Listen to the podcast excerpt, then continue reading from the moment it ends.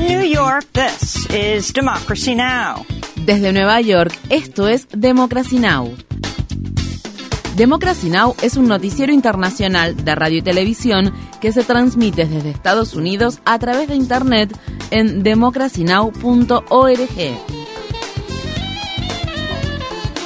Welcome to Democracy Now!, democracynow.org.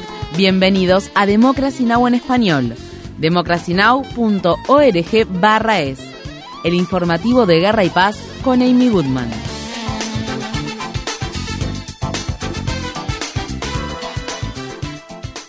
El Organismo Internacional de Energía Atómica sostiene que no ha encontrado evidencia que respalde las afirmaciones del gobierno de Ucrania sobre la presunta colocación de explosivos por parte de las Fuerzas Armadas rusas en la planta de Zaporilla, una central nuclear ubicada en el sur de Ucrania y actualmente ocupada por Rusia. Sin embargo, el organismo indicó que necesita acceder a los seis reactores de la planta de Zaporilla para poder confirmar la situación de manera concluyente. Tanto Rusia como Ucrania se han acusado mutuamente de planear el sabotaje de la central nuclear más grande de Europa. En la madrugada del jueves, al menos cuatro personas murieron y otras 32 resultaron heridas en un ataque con misiles ruso en la ciudad ucraniana de Leópolis, situada al oeste del país. Mientras tanto, un ataque aéreo en el este de Ucrania desencadenó una enorme bola de fuego en Makivka, una ciudad ocupada por Rusia. Las autoridades rusas sostienen que el ataque alcanzó las instalaciones de un hospital y que dejó una persona muerta y decenas de heridos. Por su parte, las Fuerzas Armadas ucranianas afirman que el video muestra claramente que el bombardeo bombardeo impactó en un depósito de armas ruso. En Minsk, la capital de Bielorrusia, el presidente de ese país, Alexander Lukashenko, afirmó este jueves por la mañana que el jefe de la organización paramilitar rusa Wagner, Yevgeny Prigozhin, no se encuentra en Bielorrusia, sino en la ciudad rusa de San Petersburgo. El inesperado anuncio se produjo después de que la televisión estatal rusa mostrara imágenes de redadas policiales llevadas a cabo en la oficina de Prigozhin en San Petersburgo y en una de sus mansiones. Prigozhin no ha sido visto en público desde el 24 de junio. El presidente Lukashenko afirmó anteriormente que Prigozhin había llegado a Bielorrusia para vivir en el exilio como parte de un acuerdo que puso fin a una rebelión de los mercenarios de Wagner que se encontraban a unos 190 kilómetros de Moscú. El presidente de Estados Unidos, Joe Biden, se reunió este miércoles en la Casa Blanca con el primer ministro sueco Ulf Kristersson unos días antes de la cumbre anual de la OTAN que se celebrará la próxima semana en Vilna, la capital de Lituania.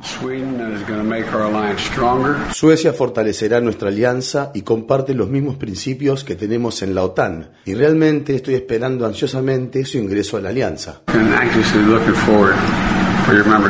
La candidatura de Suecia para unirse a la OTAN ha sido bloqueada por el presidente turco Recep Tayyip Erdogan, quien acusa a Suecia de albergar a miembros del Partido de los Trabajadores de Kurdistán, que Turquía considera una organización terrorista. La oposición de Turquía al ingreso de Suecia a la OTAN enfrenta ahora un nuevo desafío, ya que se han desatado protestas en varios países musulmanes después de que la semana pasada dos hombres rompieran y quemaran un Corán frente a una mezquita de la ciudad sueca de Estocolmo. Estas fueron las palabras expresadas por una manifestante iraní frente a la embajada de Suecia en Teherán. Declaramos que somos musulmanes y que ningún país tiene derecho a insultar y profanar el Corán. Si así lo hacen, tendrán una respuesta contundente.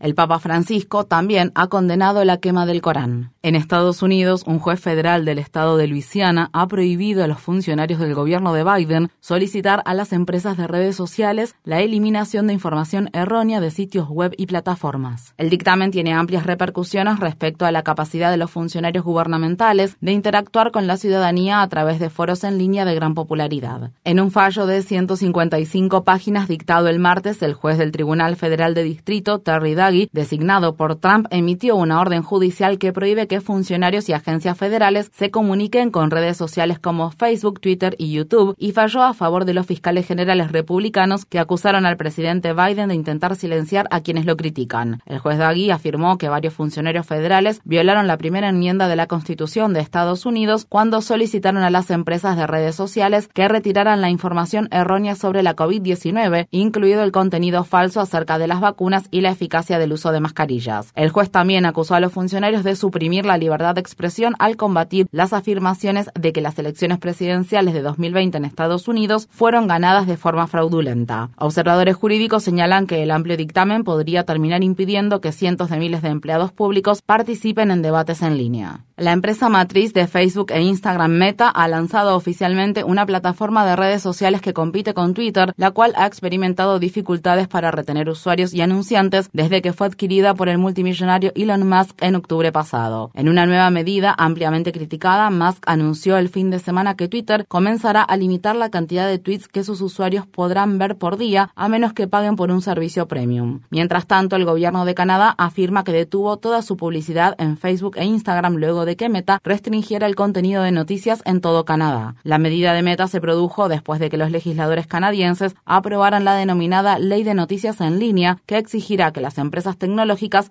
paguen a los medios de comunicación por publicar sus contenidos en sus plataformas. La empresa matriz de Google, Alphabet, también ha excluido los artículos de noticias canadienses de los resultados de búsqueda y ha afirmado que la nueva ley es inviable. El presidente Joe Biden designó a Elliot Abrams para ocupar un puesto en la Comisión Asesora sobre Diplomacia Pública de Estados Unidos, una comisión bipartidista. Abrams fue condenado en 1991 por mentirle al Congreso estadounidense acerca del escándalo Irán-Contra, pero más tarde fue indultado por el entonces presidente George H. W. Bush. Asimismo, Abrams apoyó a los escuadrones de la muerte en Guatemala y El Salvador en la década de 1980, cuando se desempeñaba como subsecretario de Estado del presidente Ronald Reagan. Abrams desestimó los informes que indicaban que las Fuerzas Armadas de El Salvador entrenadas por Estados Unidos habían masacrado a mil civiles, incluidos menores de edad, en la localidad salvadoreña de El Mozote en diciembre de 1981. El diplomático también ha sido vinculado con el intento de golpe de Estado contra el presidente venezolano Hugo Chávez en 2002 y ayudó a planificar la invasión estadounidense de Irak. Durante la presidencia de Trump, Abrams se desempeñó como enviado especial del gobierno estadounidense para Irán y Venezuela la designación de Abrams para la Comisión Asesora sobre Diplomacia Pública deberá ser ahora confirmada por el Senado. Naciones Unidas advierte que los alarmantes índices de desnutrición en la región etíope de Tigray han experimentado un aumento drástico y que cerca de 9 millones de personas requieren asistencia alimentaria en esta zona del norte del país que ha sido devastada por la guerra. El Programa Mundial de Alimentos y el gobierno de Estados Unidos, los dos mayores donantes de alimentos de Etiopía, detuvieron las entregas a Tigray en abril, ya que alegaron que la ayuda no estaba llegando a las personas que la necesitaban. Un funcionario de Tigray afirmó que cientos de personas, incluidos menores de edad han perdido la vida desde que se interrumpió la asistencia alimentaria y calificó la situación de extremadamente desesperada. En Israel, decenas de miles de manifestantes salieron a las calles de Tel Aviv el miércoles por la noche luego de que el jefe de la policía de la ciudad, Ami Ersh, anunciara su renuncia debido a la presión ejercida por altos funcionarios del gobierno israelí. Ersh afirmó que prefería renunciar a su cargo antes que cumplir con las demandas de los miembros del gabinete, quienes le exigieron reprimir violentamente a los manifestantes que se oponen a una propuesta del gobierno de extrema derecha de Benjamín Netanyahu que limitaría de manera drástica las potestades del Poder Judicial de Israel. Estas fueron las palabras expresadas el miércoles por uno de los manifestantes.